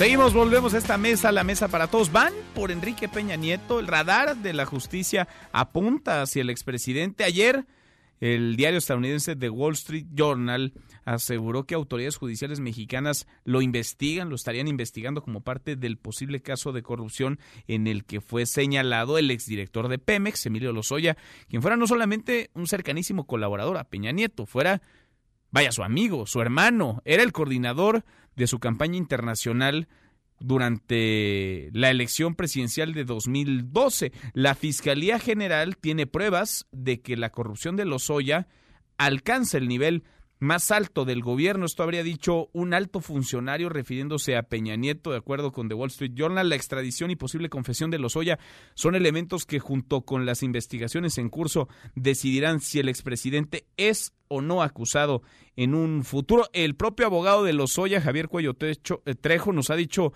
en esta mesa para todos en repetidas ocasiones que su cliente no se mandaba solo, que recibía instrucciones, que seguía indicaciones. ¿De quién más? Sino del presidente de la República. ¿De quién más? Sino de Enrique Peña Nieto. Imposible desligar a Lozoya de Peña Nieto. Claro que este fue tema hoy en la mañanera del presidente López Obrador. Rocío, de nuevo, muy buenas tardes. Rocío Méndez, ¿cómo estás? ¿Qué tal, Manuel? Efectivamente, el presidente Andrés Manuel López Obrador aclaró que él no tiene información que exista una investigación en contra de su antecesor, Enrique Peña Nieto. Señaló que este tema le corresponde a la Fiscalía General de la República y que en su carácter de autónomo no le da cuenta de sus acciones. Vamos a escuchar. No tengo la información que exista esta investigación, como lo sostuvo el Wall Street Journal. No tengo yo elementos para sostenerlo. Lo que existe es la investigación, el proceso contra el exdirector de Pemex, Lozoya. No hay una investigación que yo sepa en contra del expresidente Peña.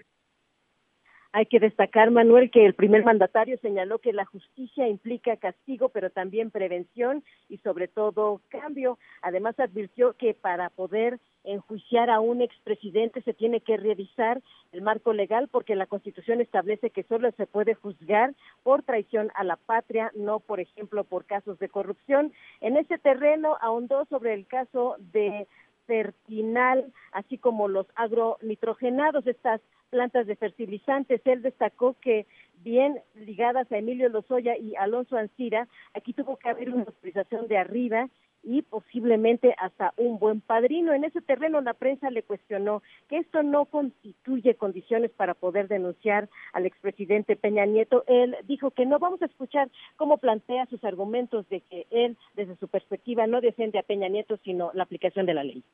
No porque lo dice el Wall Street Journal, ya, espérense, sus editoriales no son sentencia. No estoy defendiendo a Peña Nieto. ¿eh? Si en la Constitución se establece que no se puede juzgar al presidente más que por delitos de traición a la patria, no se puede juzgar por delitos de corrupción.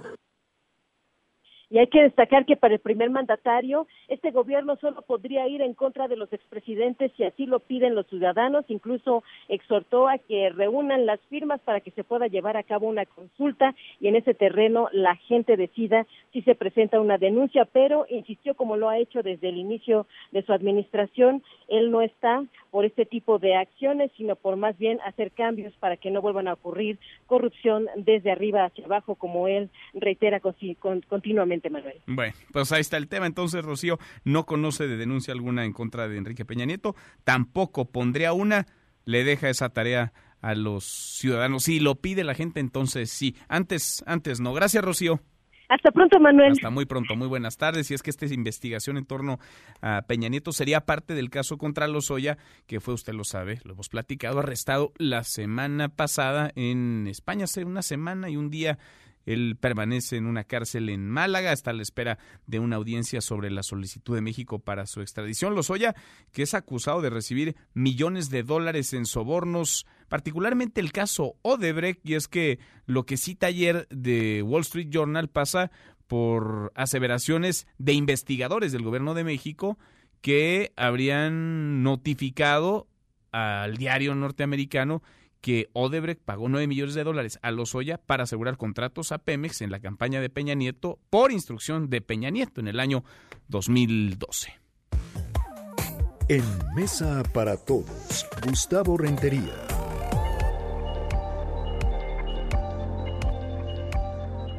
Gustavo, querido Gustavo Rentería, qué gusto saludarte, ¿cómo estás?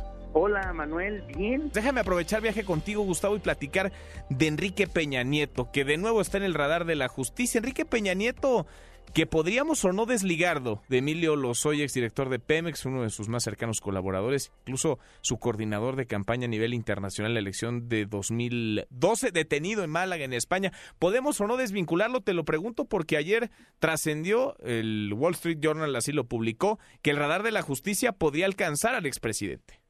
Sí, lo leí, estuve muy atento y sobre todo, eh, eh, más que nunca te diría que no podemos desvincularlo porque está la amenaza del abogado defensor del señor Lozoya. Eh, como será juicio oral, juicio oral en, en, este nuevo código penal acusatorio, pueden citar a declarar a quien ellos deseen. Y todo indica que el propio Luis Videgaray, el entonces secretario de Hacienda, y el presidente de la República, pues autorizaron la compra de esta planta chatarra hidronitrogenados al señor Ancira. Entonces, imagínate los bonos positivos para la 4T con este discurso anticorrupción, ver entrar a, una oficina eh, al expresidente de la República a rendir declaración. Creo que no podemos desvincularlo y creo que el presidente, sí como máxima cabeza, pero muchísimos secretarios, oficiales mayores, subsecretarios, directores generales de empresas eh, eh, productivas del Estado, para estatales, gobernadores, eh, diputados, senadores, deben estar temblando porque hay que explicarlo. Recibió 30 millones de votos la 4T porque qué más se portaron en el pasado, querido Manuel. No lo podemos desvincular y creo que cuando el río suena, agua llueva y, y, y, The Wall Street Journal creo que tiene muchísima razón. Sin duda, veremos por lo pronto el propio Javier Cuello Trejo, el abogado de Emilio Lozoya, ha dicho que su jefe, que su cliente no se mandaba solo, que recibía instrucciones de quién más, si no es del presidente en turno, del presidente Enrique Peña Nieto, aunque hoy en la mañanera dijo Andrés Manuel López Obrador que él no tiene noticia, que él no sabe si hay o no una investigación, que tampoco le cuentan todo, pero que él no interpondría alguna especie de demanda, de denuncia en contra de ningún expresidente. Lo hemos escuchado en otras ocasiones. Dice él que la venganza no es su fuerte, que si se lo pide la gente, entonces sí, pero de él no va a salir, no va a emanar este deseo de ir por algún expresidente, se llame como se llame. Sí, tienes razón, eso es lo que ha prometido el presidente de la República. Eh, él ha dicho que lo suyo no, no es la venganza, no es la revancha, pero que sabrosa sabe cuando llegas al poder. Creo que el titular del Ejecutivo, eso de que va a solicitar que eh, eh, a mano alzada o con una encuesta lleven o no al paredón a los expresidentes, me parece una faramaya, pero creo que tiene una gran decisión política, sobre todo rumbo al 2021. El presidente de la República, como tú sabes, quiere ganar eh, las 500 curules, las 500 posiciones en la Cámara, los 15 diputados federales, corrijo, los 15 gobernadores en juego, y metiendo al bote a un pez gordo, no un charalito, ¿eh? a un pez gordo, imagínate los votos que le podrían producir. Y creo que él, desde esas oficinas enormes de Palacio Nacional, maquiavélicamente lo está pensando. Él sí sabe de política y él sí sabe de elecciones. Veremos, estamos platicando por lo pronto el radar de la justicia ya no solo apuntaría hacia el expresidente, lo estaría centrando cada vez más todos los caminos o muchos de los caminos conducen a Enrique Peña Nieto. Gustavo, un abrazo, gracias como siempre. Te mando un fuerte abrazo y un saludo a tu amplísimo público. Buenas tardes y buen provecho. Muy buenas tardes también para ti, muy buen provecho, Gustavo Rentería, como todas las semanas en esta mesa para todos. A propósito del presidente, ¿qué va a pasar con las mañaneras, con las conferencias de todos los días cuando haya temporada electoral? Este año hay un par de elecciones, Durango e Hidalgo, pero el que entra, vaya, el que entra, vamos a vivir en elecciones. Ernestina Álvarez, Ernestina, cuéntanos, buenas tardes. Así es, Manuel, buenas tardes para ti, para los amigos del auditorio. El Instituto Nacional Electoral rechazó suspender la difusión de las conferencias mañaneras que realiza el presidente Andrés Manuel López Obrador en los estados que tendrán elección durante este año, que son Coahuila e Hidalgo. La Comisión de Quejas y Denuncias del INE rechazó emitir estas medidas cautelares que solicitó el PAN para el periodo de campaña que inicia el próximo 25 de abril al señalar que no existe una violación a la ley electoral considerando que no hay promoción personalizada del funcionario público ni se acredita el uso del poder público a favor o en contra de algún candidato o bien de algún partido político. La consejera Claudia Zavala señaló que el PAN no sustentó un uso indebido de los recursos de las mañaneras para promover logros de gobiernos locales y tampoco la adquisición indebida de tiempos de radio y televisión por, parte del partido Morena. Escuchemos.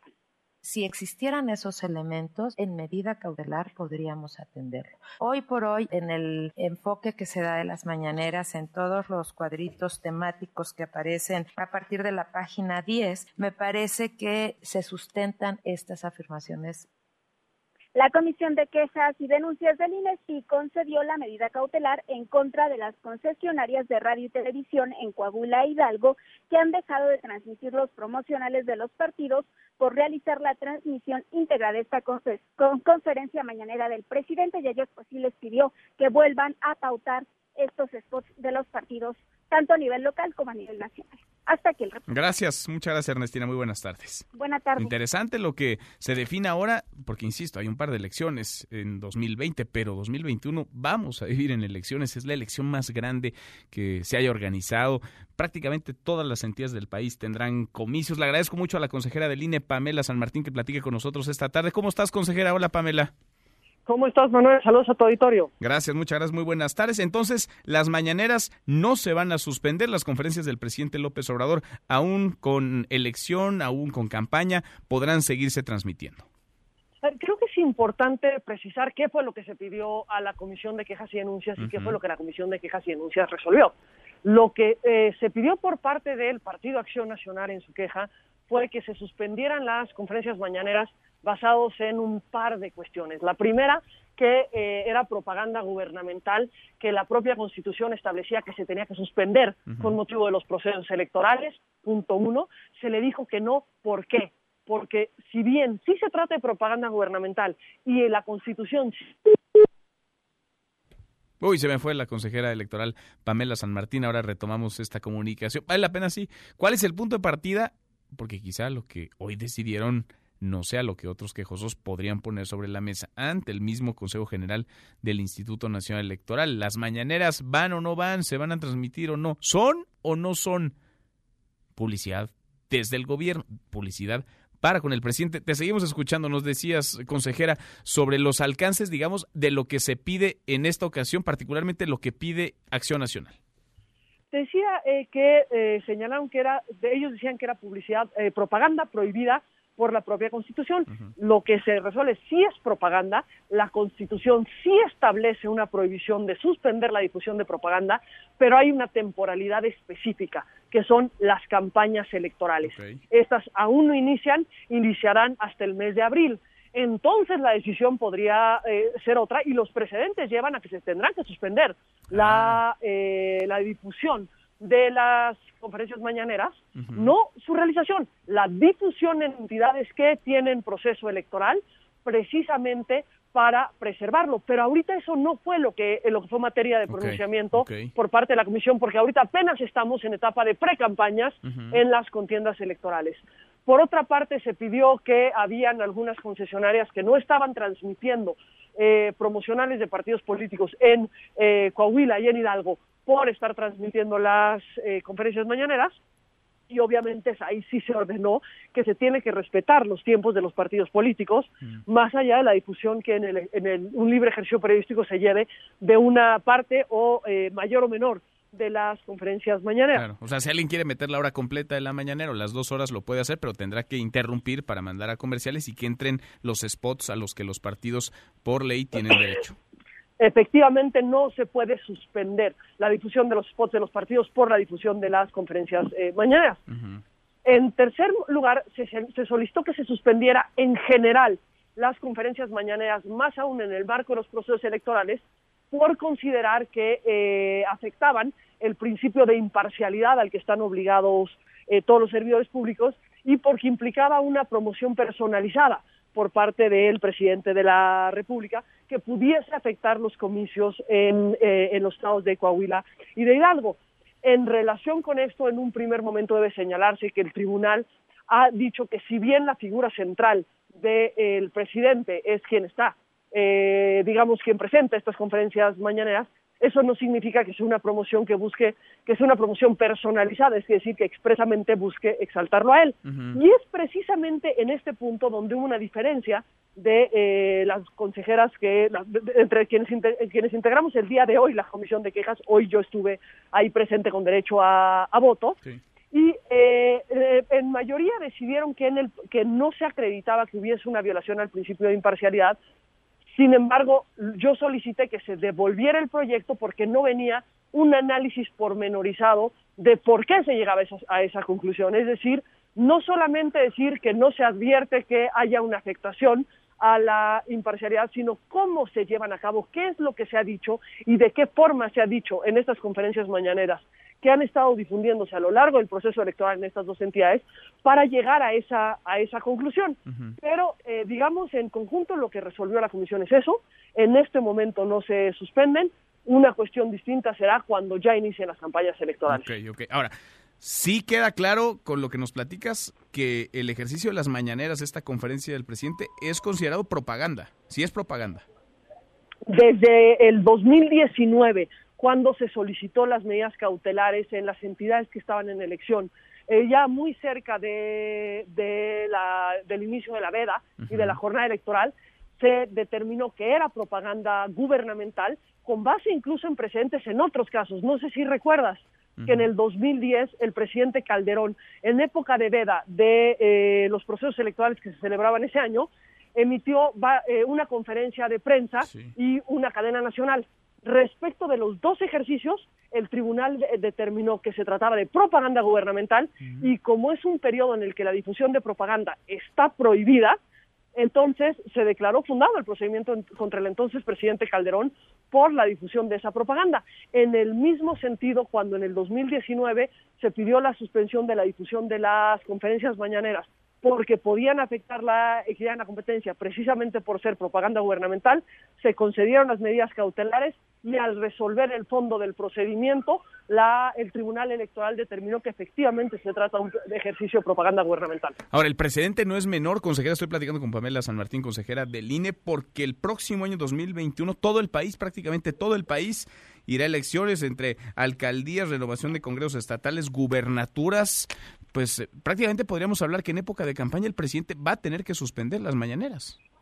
Se va a tener que suspender la difusión de las mañaneras, sin duda alguna. Pueden haber ejercicios de información, por supuesto, pero la difusión de las mañaneras, esto ha sido ya una, un criterio, insisto, que se ha tomado anteriormente respecto de estas, digamos, respecto de este ejercicio en particular, es decir, las mañaneras, en el caso de las elecciones de 2019, y ese es el criterio que se adopta a partir de una disposición constitucional expresa La Constitución establece que durante el periodo de las campañas electorales y hasta que concluya la jornada electoral deberá suspenderse toda propaganda gubernamental de cualquiera de los poderes en cualquier medio de comunicación social, salvo aquella que tenga que ver con cuestiones de salud, de educación y de protección civil en caso de emergencia. Esto es una disposición constitucional expresa que desde que, que se ha cumplido y se ha exigido su cumplimiento desde los eh, gobiernos anteriores, desde el gobierno del, del, presidente Calderón, el gobierno del presidente Peña Nieto y ahora en el gobierno del presidente López Obrador. Uh -huh. Pues ahí está,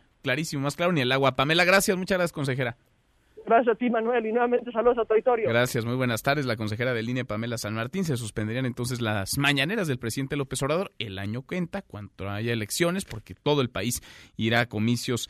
Este año únicamente será la difusión en el estado de Durango y también en Hidalgo, en donde habrá comicios. Podrá seguir el presidente con sus mañaneras, pero no se transmitirá no en esos dos estados. Cruzamos la media ya, la hora con 33, pausa y volvemos con un resumen de lo más importante del día. Esta mesa, la mesa para todos.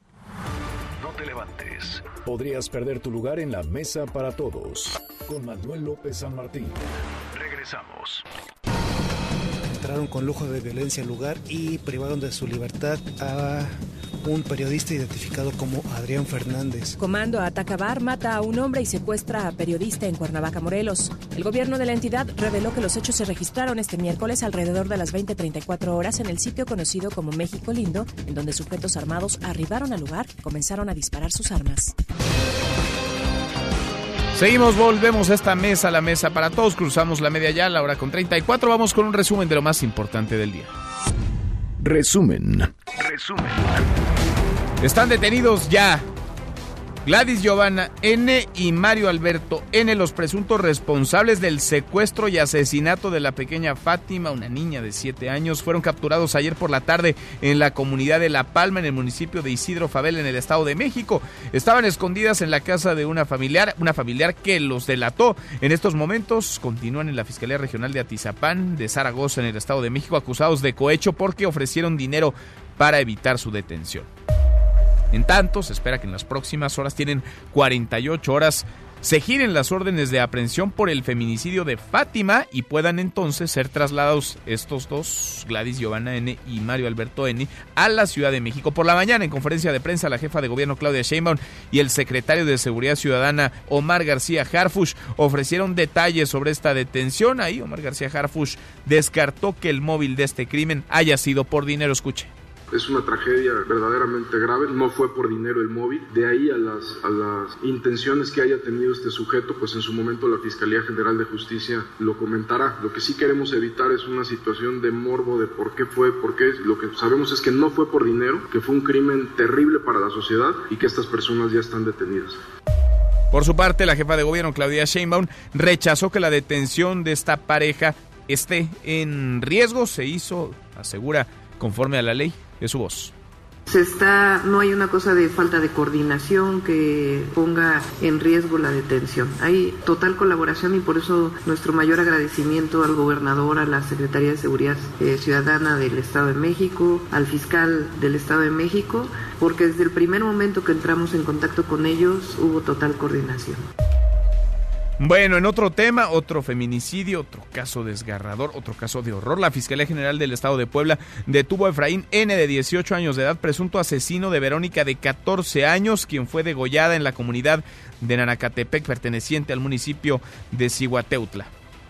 En tanto, el presidente López Obrador sigue en lo suyo, sigue en su discurso, no comparte el punto de vista de muchas mujeres que se han ido a manifestar al Palacio Nacional, de colectivos feministas que han estado ahí reclamando, alzando la voz, protestando. Él, él sigue en las mismas. Él mantiene su plan de moralizar el país. Esto dijo en la mañanera. El otro día vinieron de un colectivo feminista que nosotros respetamos mucho, pero su texto, su planteamiento en contra nuestra era de que se oponían a la moralización que nosotros promovemos. Bueno, yo respeto eh, su punto de vista, no lo comparto. Yo creo que hay que moralizar al país, que hay que purificar la vida pública y que hay que fortalecer valores culturales, morales, espirituales. Son concepciones distintas, pero no porque vinieron a hacer una manifestación, yo voy a renunciar a mis convicciones.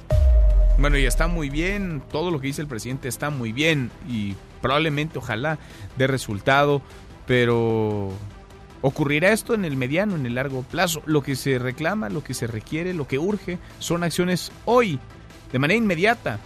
Acciones urgentes, porque en México están matando a las mujeres por su condición de género, las matan por ser mujeres, 11 en promedio cada día. En otro tema, nadie sabe, nadie supo, el presidente López Obrador dice que no está al tanto, que no sabe si el expresidente Enrique Peña Nieto está bajo investigación por corrupción, tal y como lo publicó ayer el periódico estadounidense The Wall Street Journal, citando una fuente de alto nivel del propio gobierno federal. Eso sí, López Obrador dejó en claro que él no va a denunciar ni tampoco pedirá que se investigue a Peña Nieto. Escuche. No tengo información sobre que exista esta investigación, como lo sostuvo el Wall Street Journal. No tengo yo elementos para sostenerlo. Lo que existe es la investigación, el proceso eh, contra el exdirector de Pemex, Lozoya. No hay una investigación que yo sepa en contra del expresidente Peña. Bueno, y las aguas en la Universidad Nacional Autónoma de México siguen agitadas, muy agitadas. Hay poca eficiencia para resolver la crisis. Continúan tomadas más de 10 instalaciones, planteles universitarios, entre escuelas, facultades, preparatorias. El rector Enrique Graue descarta que sea morena la mano, la mano negra, en la universidad. Esta mano que está moviendo las cosas, tiene la vida universitaria muy revuelta. Adrián Jiménez, Adrián, buenas tardes. Buenas tardes, Manuel Auditorio. Un saludo afectuoso. El rector de la UNAM, Enrique Graue, rechazó que Morena sea la mano negra que busca desestabilizar a la institución, luego de que ayer reprochó el intento de intromisión a espaldas de la comunidad universitaria de la Cámara de Diputados, en cuya gaceta parlamentaria se contemplaba una propuesta de reforma a la ley orgánica de la máxima casa de estudios del país. El rector se dijo tranquilo ante la respuesta que hubo en el legislativo, al tiempo que consideró que se trató de una infortunada iniciativa del diputado morenista Miguel Ángel Jauregui. Escuchemos. No, no lo creo. En principio creo que es, bueno, una infortunado iniciativa que no tenía efectivamente el consenso de un partido, creo que ayer mismo se notó, y aprovechar para agradecer la sensibilidad política que tuvieron las distintas fracciones parlamentarias en relación a esta postura y particularmente al presidente y al, al de la Junta de Coordinación Política de Morena por haber rápidamente aclarado esta situación. Previamente, durante la inauguración de la 41 Feria Internacional del Libro del Palacio de Minería, la jefa de gobierno de la Ciudad de México, Claudia Sheinbaum, y el gobernador de Colima, José Ignacio Peralta, manifestaron su apoyo al rector de la UNAM, Enrique Graue, en la defensa de la autonomía universitaria. Manuel Auditorio, la información. Gracias. Muchas gracias, Adrián. Muy buenas tardes. Mientras tanto, insisto, ¿eh? Ni se resuelve el fondo porque lo que las mujeres demandan, lo que comenzó con estas protestas es el reclamo para que se detenga de una vez por todas la violencia de género, los abusos, el acoso dentro de los planteles universitarios. Eso no se resuelve. Tampoco la toma de instalaciones ni los paros. Ahí siguen las escuelas tomadas, ahí siguen los paros. Y el rector habla, recita poesía, dice cosas muy bonitas, pero son poco eficaces para desactivar una crisis que ha venido escalando, que ha venido creciendo desde hace meses, desde el año pasado. Bueno, el secretario de Seguridad y Protección Ciudadana, Alfonso Durazo, aseguró que 80% de los cerca de 300 policías federales que se manifestaron ayer en la Ciudad de México fueron incorporados al programa de retiro. Dijo que las manifestaciones contra la Guardia Nacional son puro negocio. Platícanos, platícanos. Vamos a escuchar lo que dijo Alfonso Durazo. Que lamentablemente esto también se convirtió en un negocio. Lo que en sus inicios fue un movimiento legítimo se convirtió en un negocio. Porque hoy, al cobrar el 15% por cada elemento que se incorpora al programa, si programa si les corresponde 200 o 300 mil pesos y van ya 4 mil o 4 mil y pico incorporados al programa, pues ya se vuelve atractivo desde el punto de vista económico. Y si se hubiera resuelto esto desde un inicio, pues no estaríamos en las que estamos. Han pasado ya meses de protestas. Por cierto, elementos de la Policía Federal que no quieren migrar, que no quieren ir a la Guardia Nacional, que al contrario quieren que les liquiden, que les paguen e irse a sus casas, bloquean Periférico Oriente, están frente a la base de Contel de la Policía Federal. Familiares, amigos y habitantes de la comunidad de Amlicingo en el municipio de Temuac, en Morelos, marcharon la mañana de hoy con el fin de exigir justicia para Samir Flores, líder opositor a la termoeléctrica de Huexca, un activista social que fue asesinado hace un año al exterior de su domicilio. El caso, como otros tantos, impune. Hasta aquí el resumen con lo más importante del día.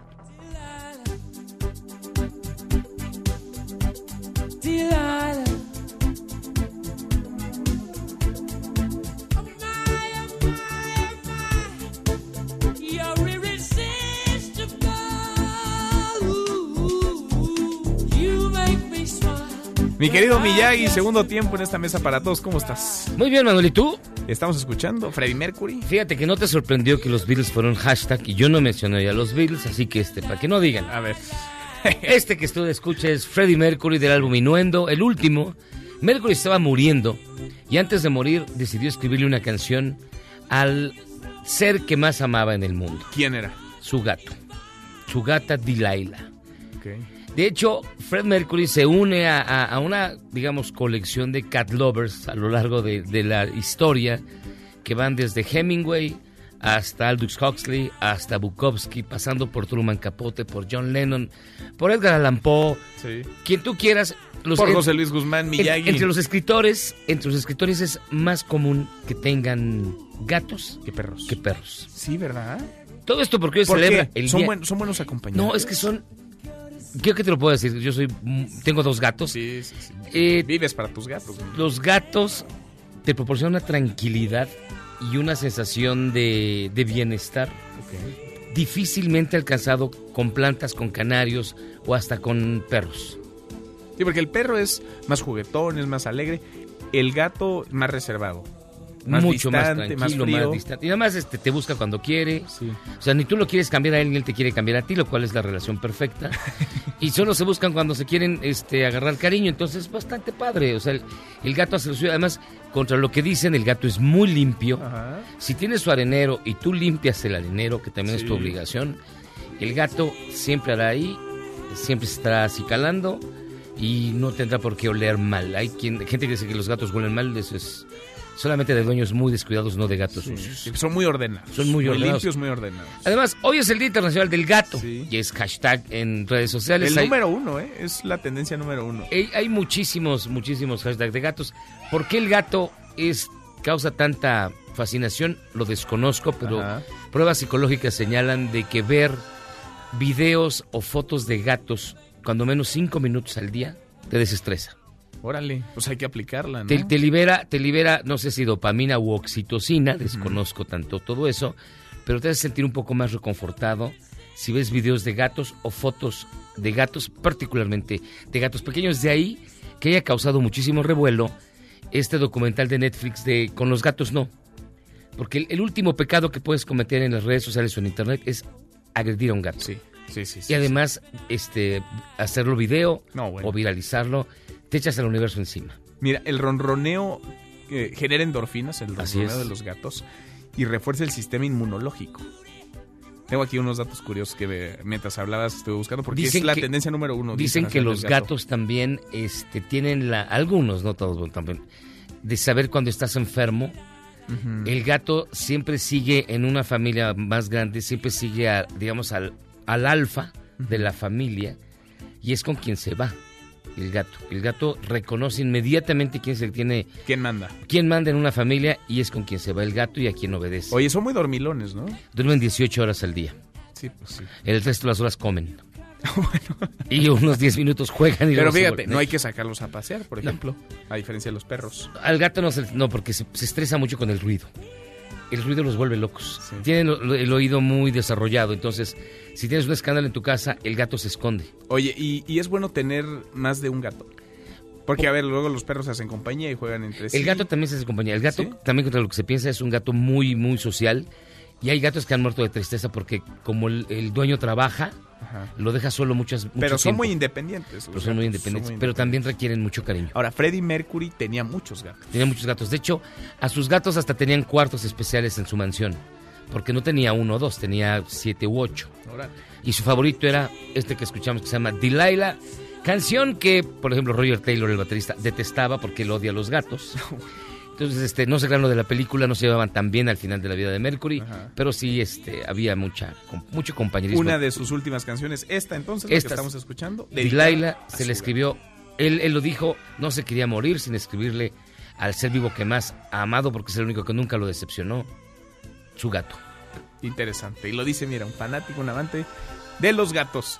Y de Freddy Mercury también. Gracias, Miyagi. Gracias a ti, Manuel. José Luis Guzmán Miyagi, te escuchamos al ratito a las 7, Charros contra Gangsters. Pausa y volvemos. Hay más en esta mesa, la mesa para todos.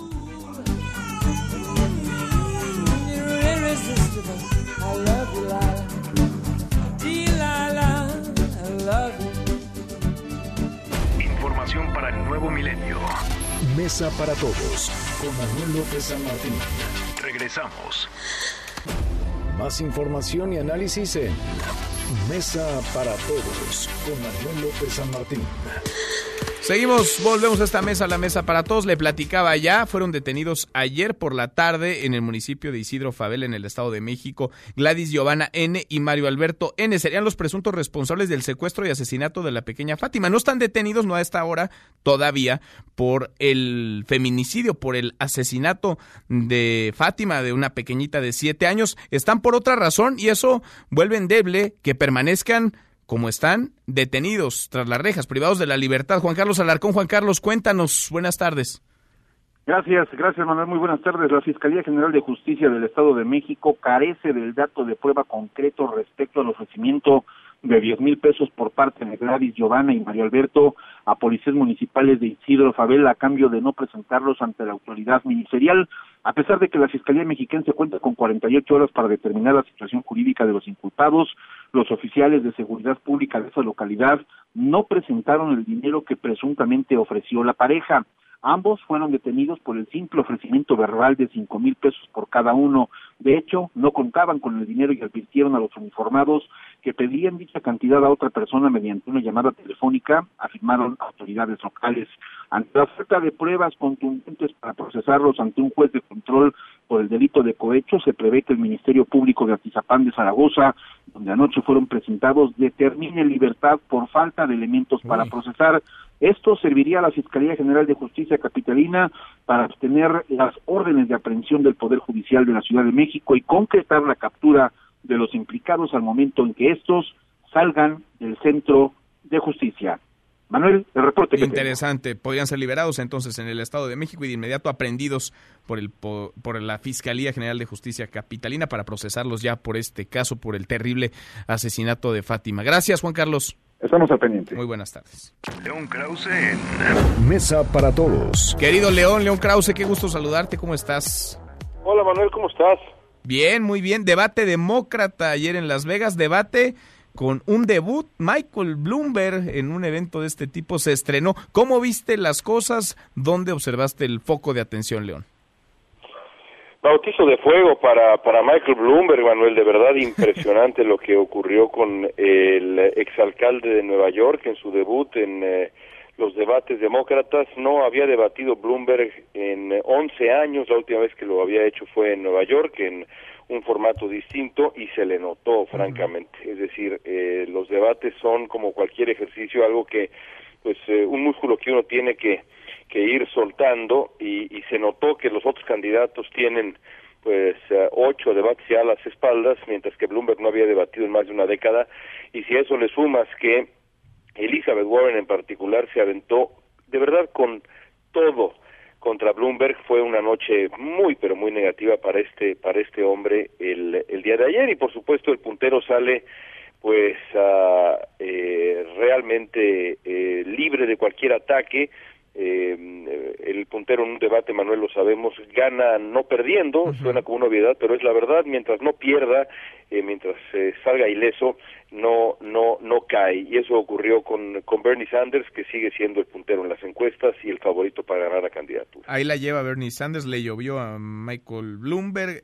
Pues parece que son las dos figuras, por lo menos de las que ha hablado más, ¿no? Donald Trump, León, uno dice porque tiene el dinero y podría comprar, lo pone en esos términos, la candidatura. El otro tiene seguidores reales. ¿Le gustaría a Donald Trump verse, encontrarse con quién, León, en la elección presidencial?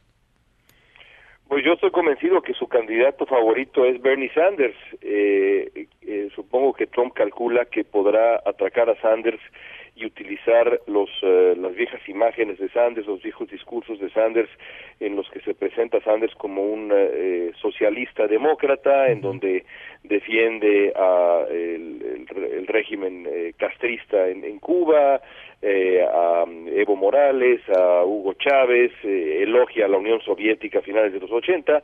Donald Trump eh, y, sus asesores seguramente calculan que con esos videos podrán hacer una campaña negativa de época y eh, tumbar a Sanders en estados fundamentales como los estados del cinturón del óxido en el noreste de Estados Unidos, eh, norte y noreste de Estados Unidos y por supuesto en la Florida. Y me parece que es un cálculo razonable, por desgracia, eh, sigo pensando que Sanders eh, es, uh, es el candidato más débil, pero también es el favorito y así están las cosas. No todos los candidatos, las candidatas están tan conectadas con México como pensaríamos. León, alguien, alguien no supo cómo se llamaba el presidente de México ayer. Sí, bueno, eh, la, senadora Amy Klobuchar eh, de Minnesota la, la, entrevistó un colega de Telemundo hace unos días y se le olvidó el nombre de Andrés Manuel López Obrador. Eh, no, no es la única a la que se le olvidó el nombre de López Obrador y tampoco ha sido la única en cometer errores. Eh, hace poco Bernie Sanders decía que Evo Morales era el, el expresidente de Ecuador. La realidad es que América Latina eh, les importa muy poco eh, es increíble que les importe poco América Latina, pero es inconcebible e imperdonable que les importe poco México. Es el, principal socio comercial de Estados Unidos, el principal destino mm, eh, turístico para los estadounidenses y sabemos, digamos, el otro lado de la moneda, el lado más oscuro, eh, qué tan qué tan complicada es la relación bilateral. Pero pues así son las cosas. También es culpa de los periodistas, Manuel, que pocas veces preguntan sobre México, preguntan sobre Corea del Norte. Yo quisiera saber cuántos cuántos coreanos del norte o coreanos han estado en Estados Unidos encontrarse con cuántos mexicanos, pero si los periodistas insisten en preguntar pues sobre Kim Jong-un y no sobre lo que pasa eh, al sur de la frontera de Estados Unidos, pues problema de los periodistas. Totalmente. León, un abrazo, gracias como siempre. Igualmente a ti un abrazo fuerte. Muy buenas tardes, León Krause. Nosotros con esto cerramos, con esto nos vamos. Tienen ya las voces de quienes hicieron la noticia. Soy Manuel López San Martín. Se quedan con Nicolás Romay, Radio Marca Claro. Nos vemos al rato, 8 de la noche, Noticias República MX por ADN 40. Aquí nos encontramos en esta mesa, la mesa para todos. Mañana, que será por fin viernes. Pásela muy bien. MBS Noticias presentó Mesa para Todos con Manuel López San Martín. Un espacio donde todos tienen un lugar. Este podcast lo escuchas en exclusiva por Himalaya. Si aún no lo haces, descarga la app para que no te pierdas ningún capítulo. Himalaya.com